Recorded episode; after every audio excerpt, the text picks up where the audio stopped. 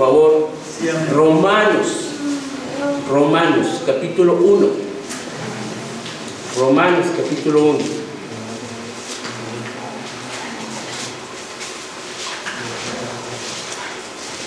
Romanos, capítulo 1. Amén.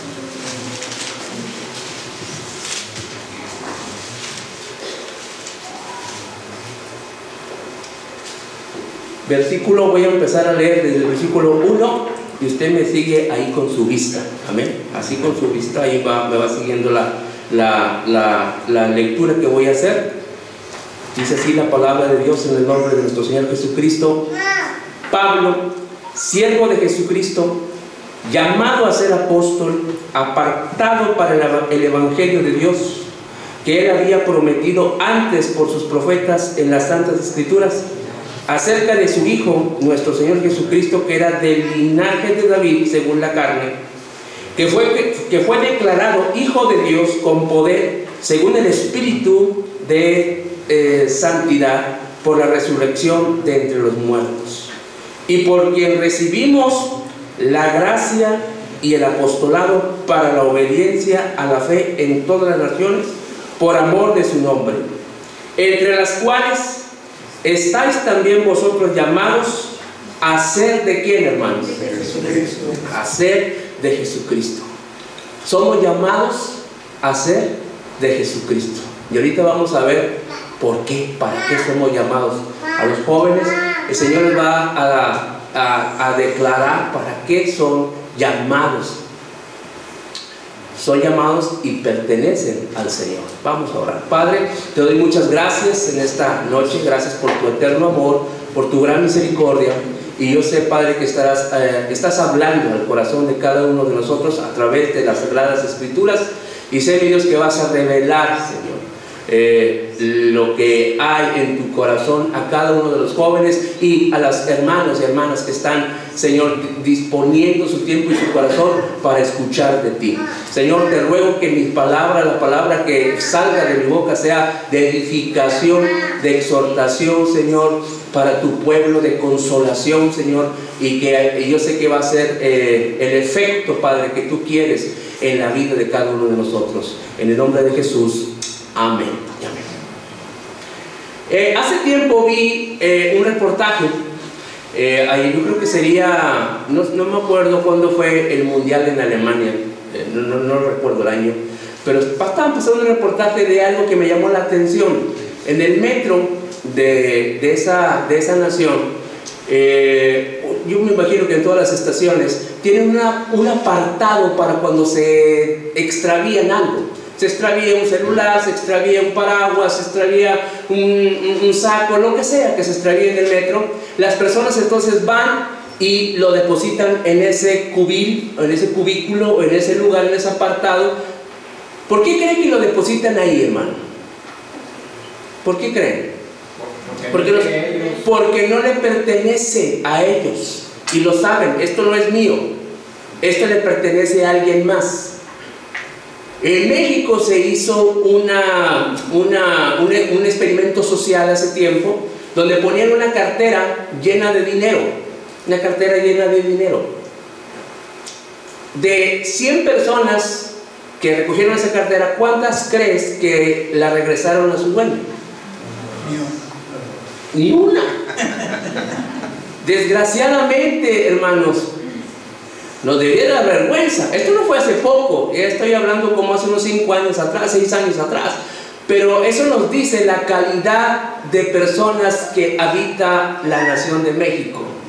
Estamos hablando a los jóvenes, a los jóvenes que, que, que tienen a Cristo en su corazón o que el Señor va a hablar a sus vidas para que esa naturaleza pecaminosa, esa naturaleza que nos que, que, que está mmm, gobernando para hacer el mal, pues quede eh, de alguna u otra manera eh,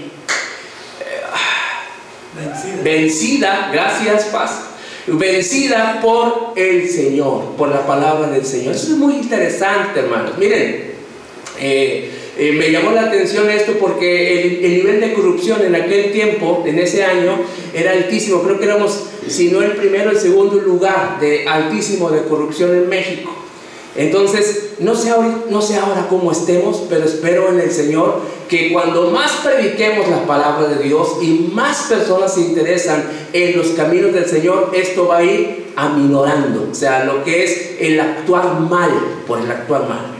Pero a lo que voy de lo de, lo de Alemania es esto, la gente reconocía que eso no le pertenecía a ellos.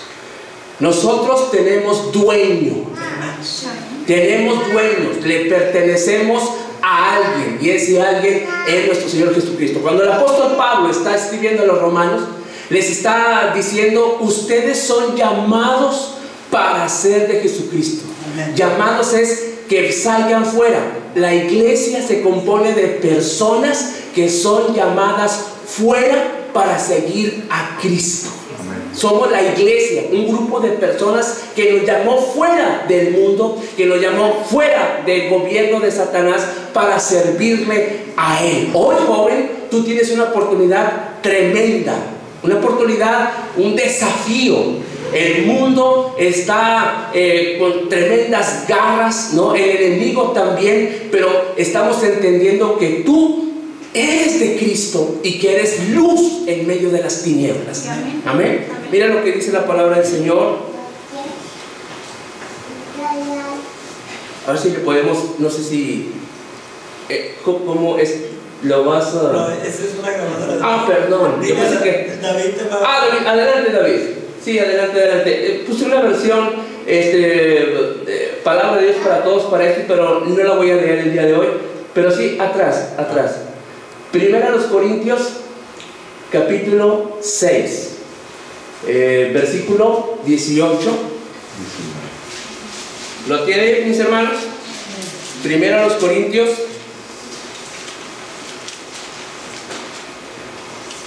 Capítulo 6, versículo 18. Miren, vamos a ver tres palabras. Hoy, el día de hoy, vamos a ver tres palabras con las cuales nos vamos a sentir identificados con una compra con una compra. ¿Por qué? Porque nuestro Señor nos compró. Amén. Pertenecemos a Él. Entonces vamos a ver esto. Dice el versículo 18. Huir de la fornicación. Cualquier otro pecado que el hombre cometa está fuera del cuerpo.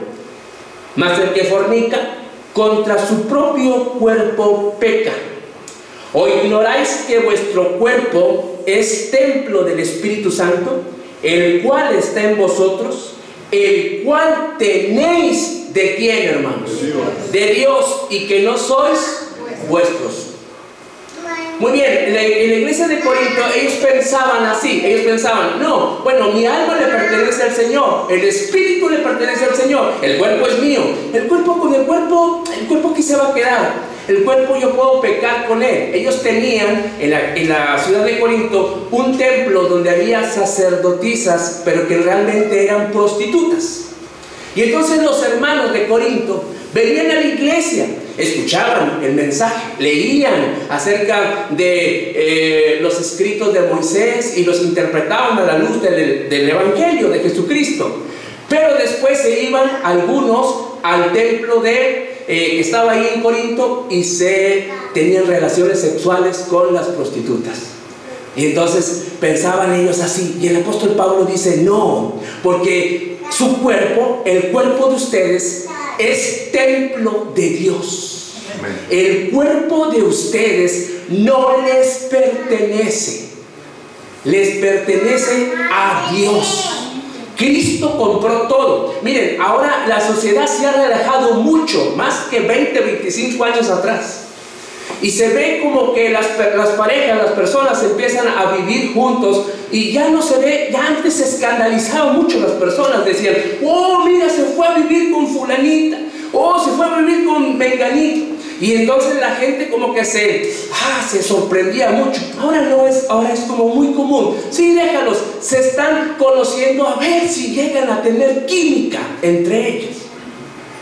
Y desgraciadamente, mis hermanos jóvenes, esa filosofía o esa idea ha ido permeando en la iglesia. Y tal parece como que estuviéramos en la época de Corinto. No, no, no, no. Yo con mi alma se va a ir con el Señor, pero con el cuerpo puedo hacer lo que, lo que yo quiera. Ahora, mis hermanos, la palabra eh, fornicación viene del griego porneia y va más allá, mis hermanos, del simple, simple hecho de una relación sexual. Va con todas las desviaciones sexuales, tanto homosexualismo como lesbianismo y todas las demás perversiones que hay en, uh, en la filosofía, en la nueva eh, cosa que se está penetrando mucho en el mundo, una ideología de género. Y se está viendo como muy normal. Se está viendo como que nadie se está escandalizando porque nos la han empezado a inyectar a través de los libros, a través de las series, a través de las películas, a través de todos los medios de comunicación, canciones, libros, películas, todo lo que tenga que ver con esa filosofía. Y usted va a decir, no, pero los jóvenes no escuchan eso. Eh, eh, miren hermanos, esperen Dios, esperen Dios que solamente sean oidores de estos eh, pasivos que no están eh, eh, poniendo su corazón en ello, sino que, por ejemplo, hermanos, uno va al centro y está escuchando una serie de, de tonterías a través de las canciones. Pero no es que uno va y sintoniza, ¿verdad que no? O uno va y pone, sino que uno va como transeúnte y escucha. Una vez mis hermanos, estoy en el metro, estoy, estoy en el metro y hay una persona que tiene una bocina y está conectada a Bluetooth. Y lo que él, venía escuchando, lo venía escuchando a todo volumen, lo podía escuchar todo el vagón. La letra de esa canción, en un eh, eh, ritmo que se conoce como reggaetón, que no es otra cosa más que pornografía, hermanos, en letra, en música, y lo venía escuchando las familias que estaban ahí. Pero para mi sorpresa, nadie se inmutaba. Nadie se inmutaba. Nadie se sonrojaba. Nadie, no, no, era como algo muy común. Hermanos, realmente eh, nuestros jóvenes se están enfrentando a una, a una sociedad más con mucha apertura a ese tipo de ideología. Joven, tú que me estás escuchando, no creo que me vas a decir, no, no es cierto, eh, eh, es mentira lo que dice. Es verdad, nos estamos enfrentando a eso el día de hoy. Mis hermanos, tengamos esto en consideración. El Señor está en tu corazón. Le perteneces a Él y primero empieza con una idea. El asunto de esto es que empieza con una idea que penetra y empieza a ser una semilla, un pensamiento, después se va convirtiendo en una palabra y después se, empieza a generar una acción. Y es ahí donde tienes que parar antes de que llegue la acción. Si ya llegó a tu pensamiento, sácalo de ahí. Porque tú le perteneces a Dios. Tú le perteneces a Dios. No, pero es que el ritmo, no, es que esto, el otro, mira, es basura, bótalo. No tiene nada interesante. Lo único que te va, lo, lo único que te va a guiar es a pervertir tu, tu modo de pensar, tu modo de hablar. Al rato después, las personas empiezan a hablar distinto ya están más inmiscuidas en ese, en ese ambiente, en esa, en esa sociedad, y eso es muy terrible cuando empiezas a oír hablar a los jóvenes con otra, con otra forma, con otras palabras. Hace tiempo se escuchaba, no se, veía, no se oía bien palabras este, que antes considerábamos malsonantes, y ahora ya no. Lo, dicen como con, completa libertad. Hermanos, cuidado ahí. Alaba a Dios. Amén. Dice, oye hermano, tranquilo, está muy alterado. No es que sí hablo. Dice el versículo 20, estamos en 1 Corintios 6, 20. Amén. Dice, porque habéis sido comprados por precio. Glorificad pues a Dios en vuestro cuerpo. ¿En dónde hay que glorificar a Dios? En vuestro cuerpo, y en vuestro espíritu, los cuales son de quién? Es todo.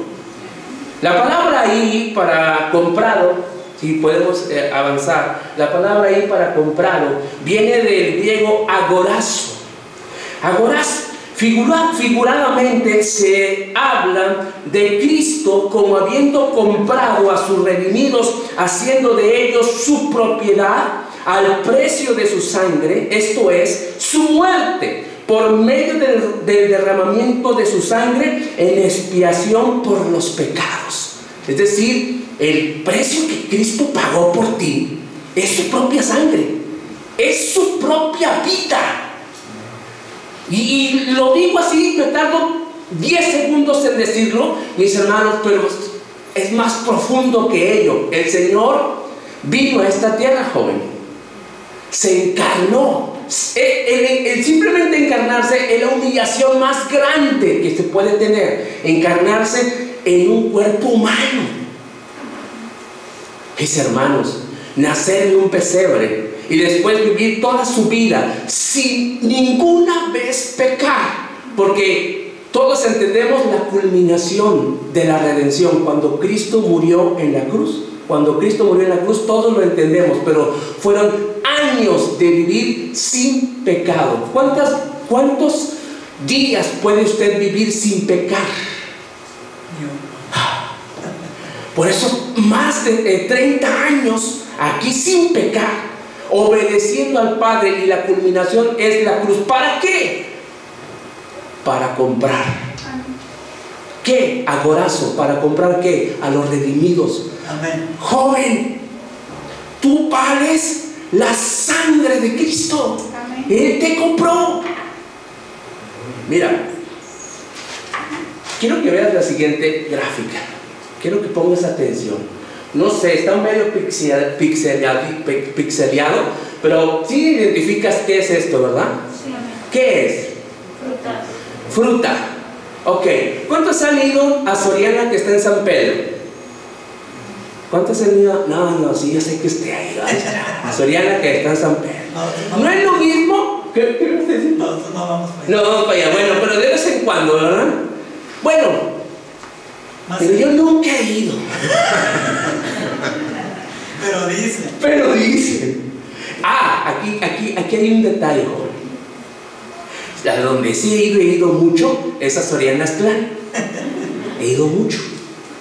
Y ah, muchas veces la fruta no está de la mejor calidad. Allá te ponen pura fruta de exportación.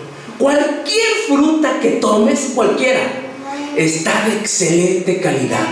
Cuando vas a pagar, ¿qué?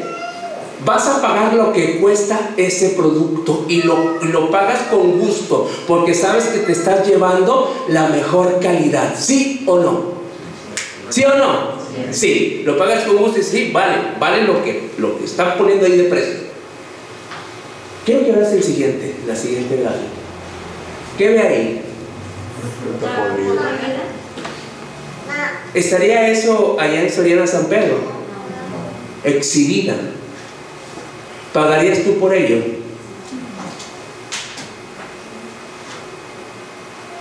Joven de negro, ¿cómo te llamas, hijo? ¿Cuánto pagarías por esta frutita? Nada. Nada, cero. Nada, un peso. No, es mucho. Un, peso, es mucho.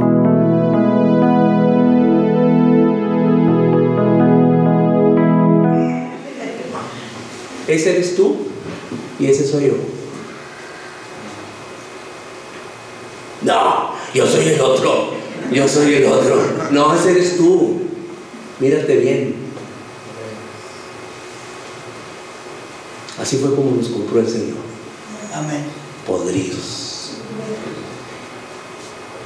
Como Arad, no darías ni un solo peso por tu alma. Pero el Señor los compró. ¿Y sabes qué hizo?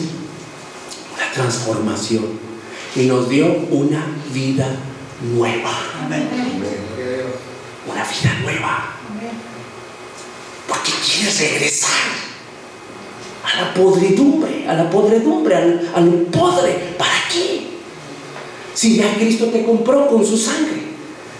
Te pasó de las tinieblas a su luz admirable, pero todavía hay personas que de repente les hacen un coqueteo las tinieblas y quieren regresar para allá.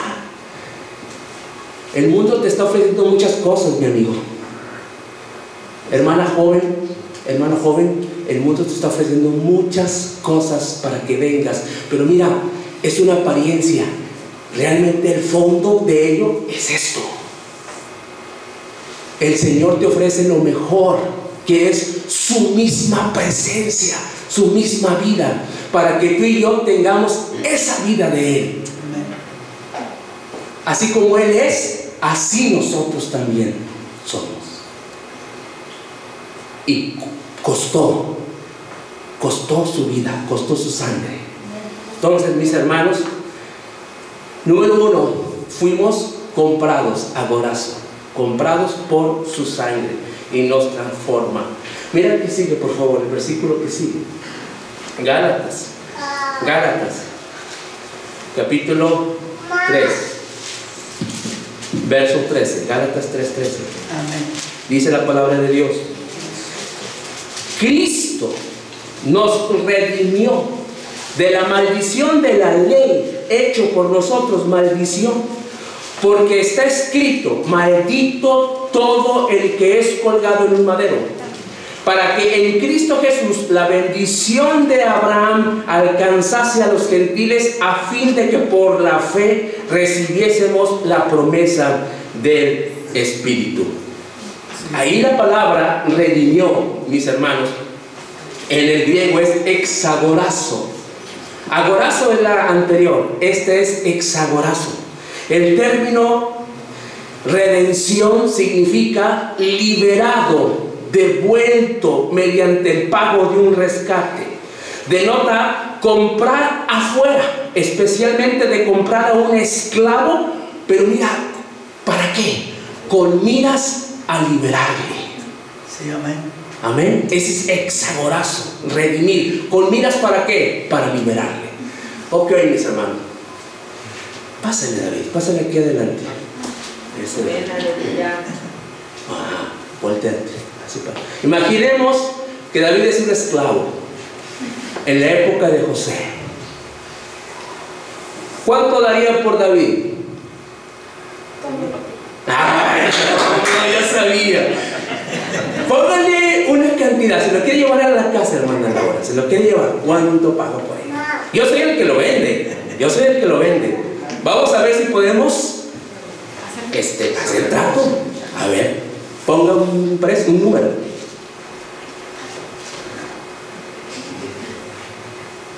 Un número, el que sea. Unos 50 millones de dólares. 50 millones de dólares. ¿Alguien da más? 100 millones. 100 y ni modo, mi hermano. Vendido. 100 millones. ¿Cómo se llama, hermano? Pásele. Bendito. Hexagorazo. Bendito. Aquí. Ya lo es mío. Ya es suyo. Ahí, momento, momento. Amén. Potifar compró a José, ¿se acuerda? Y José tenía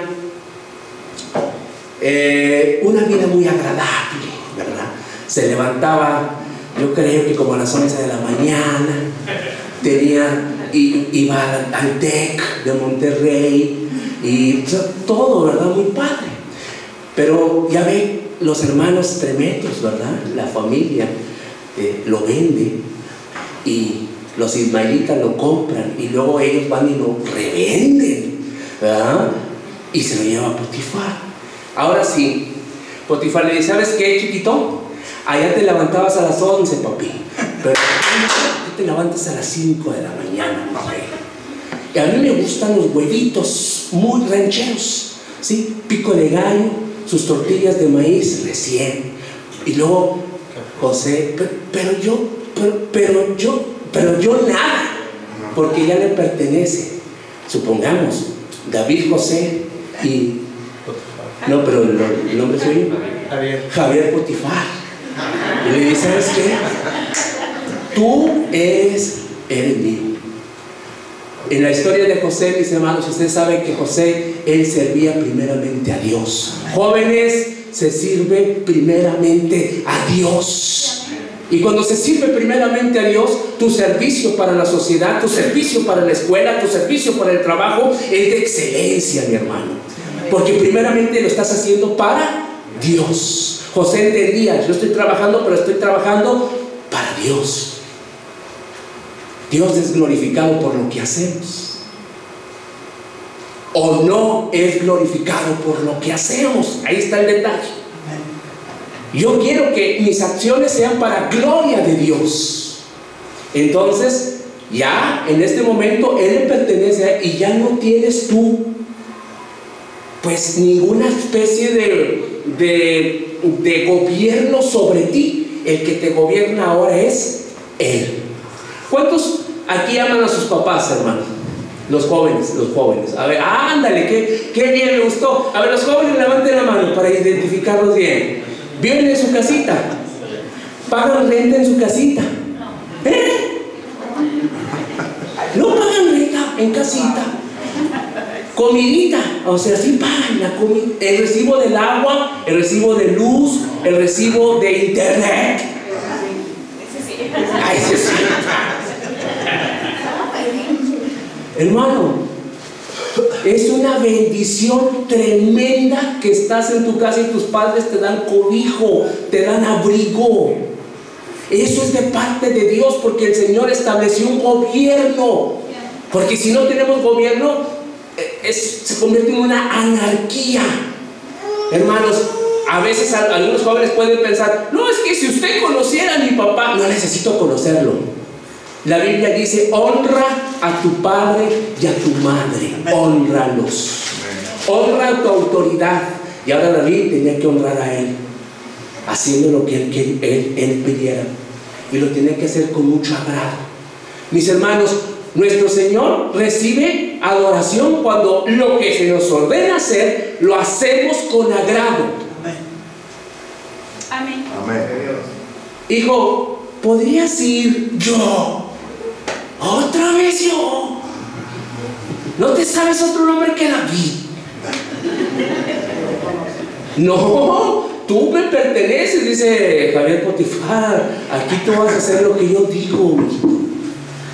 David, eh, José aprendió rápido. Amén. Amén. Y llegó a ser el segundo. Gracias, hermanos. Aquí en detalle, mis hermanos es que el Señor nos compró Amén. y somos libres. Y ahorita vas a ver para qué o por qué. ¿Para qué? Ya voy a terminar. Estoy terminando. Quiero que vayamos, por favor.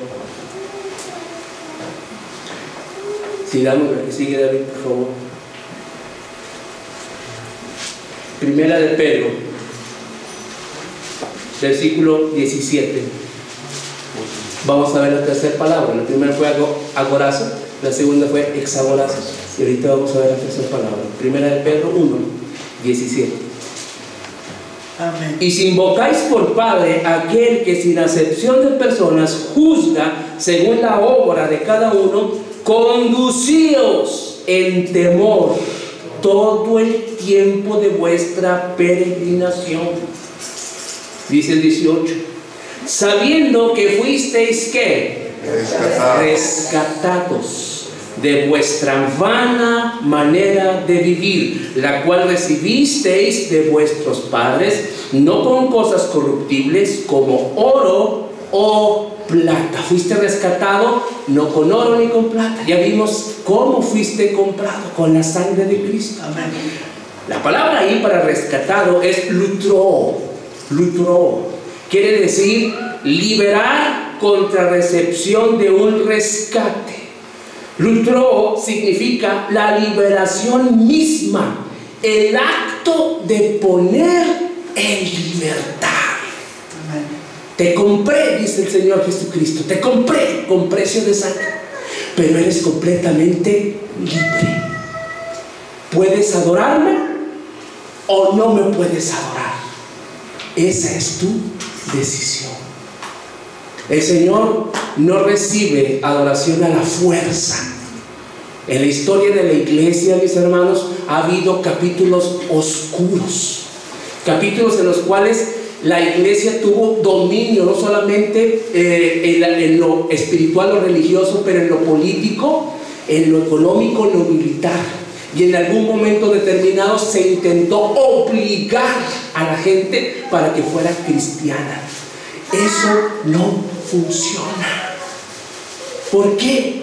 Porque no es a la fuerza, no es que te, te pongo una AK-47 en la cabeza y ahora di que eres cristiano. Oh, soy cristiano, amén, aleluya, gloria a Dios. ¿Funciona así? Es porque tienes un entendimiento de que eres un pecador que no merece absolutamente nada y que por la gracia de Dios eres salvo. Que Cristo compró con su sangre tu vida y ya no te pertenece a ti, sino le pertenece a Dios. Quiero que entienda esto. Para hacerlo un poquito más ejemplo, no viene aquí, pero eh, el Señor me está recordando algo. Levítico, busque ahí, Levítico, rapidito hermanos. Por favor, Levítico, capítulo 14. Levítico 14.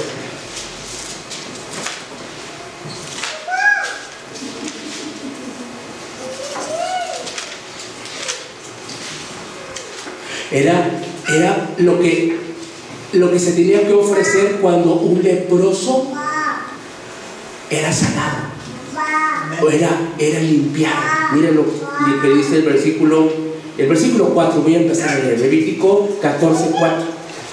El sacerdote mandará luego que se tomen para el que se purifica dos avecillas vivas, limpias, y madera de cedro, grana e hisopo y mandará el sacerdote matar una avecilla en un vaso de barro sobre aguas corrientes. Después tomará la avecilla viva, el cedro, la grana y el hisopo, y los mojará con la avecilla viva en la sangre de la avecilla muerta sobre las aguas corrientes. Y rociará siete veces sobre el que se purifica de la lepra y le declarará limpio. Y soltará que, hermanos, viva en el campo. En toda la historia de Israel, en toda la historia de Israel, no había habido, desde que se publicó esta ley, no había habido un solo caso de lepra limpiada.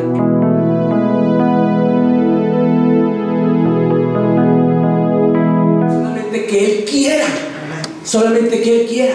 Y Él te da la palabra, quiero, sé limpio. O sea, Él conocía que Él podía limpiarlo, que Él podía curarlo, pero no sabía si Él quería. Y el Señor dice, quiero ser limpio. Cuando va y se presenta al, al templo, ¿te puedes imaginar la cara del sacerdote? Porque nunca se había hecho esto. Esto que estoy leyendo, esta purificación nunca se había hecho. Y significa la vecilla muerta, hermano, que, derrama su sangre, da su vida. Y le, y le, pone la sangre de la vecilla muerta a la vecilla viva y la dejan ir, ¿qué? Libre. Libre. Toma el lugar, hermanos. Nuestro Señor Jesucristo da su vida para que tú y yo seamos libres. La palabra nutró significa eso. Fuiste rescatado. Joven, fuiste rescatado. Señorita, fuiste rescatada. Eres libre. Hubo diez leprosos. El Señor los sanó a los diez. Y solamente uno regresó a darle las gracias. Y no era de Israel. Los demás podían ir al templo a que se, a que se presentara esto, pero aquel hombre no podía ir al templo porque no era judío.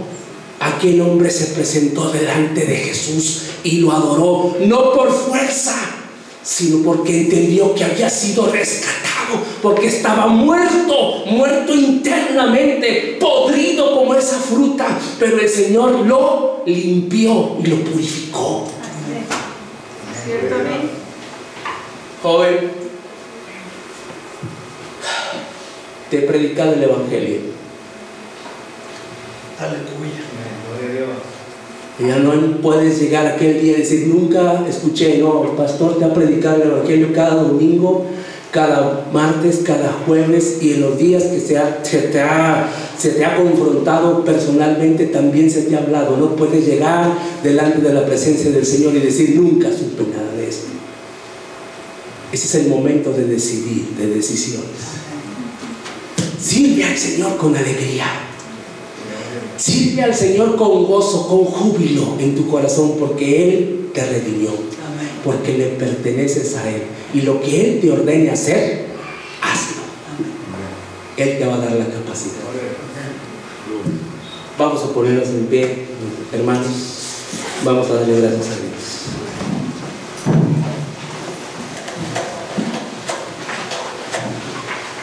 Padre, te doy muchas gracias. Gracias por tu amor. Gracias por tu eterna misericordia. Señor, tú nos has comprado, no con oro, no con plata, no con piedras preciosas, sino con tu propia vida. Señor, gracias por ello. Y cada joven y cada señorita que ha escuchado este mensaje puede ir libremente hacia ti